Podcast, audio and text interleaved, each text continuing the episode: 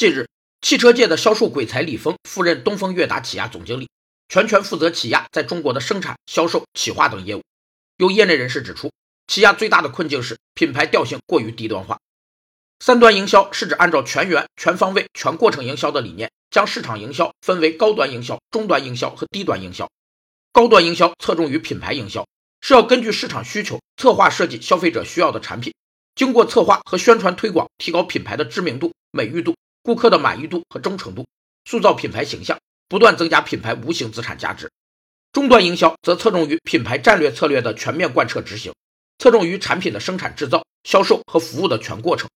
低端营销重视市场的开拓，注重市场网络建设，构筑市场基础，以取得市场占有率。有评论指出，李峰上任后的首要任务是快速树立品牌形象，在中高端市场站稳脚跟。但从他过往的经历来看，似乎并不太擅长拔高产品定位。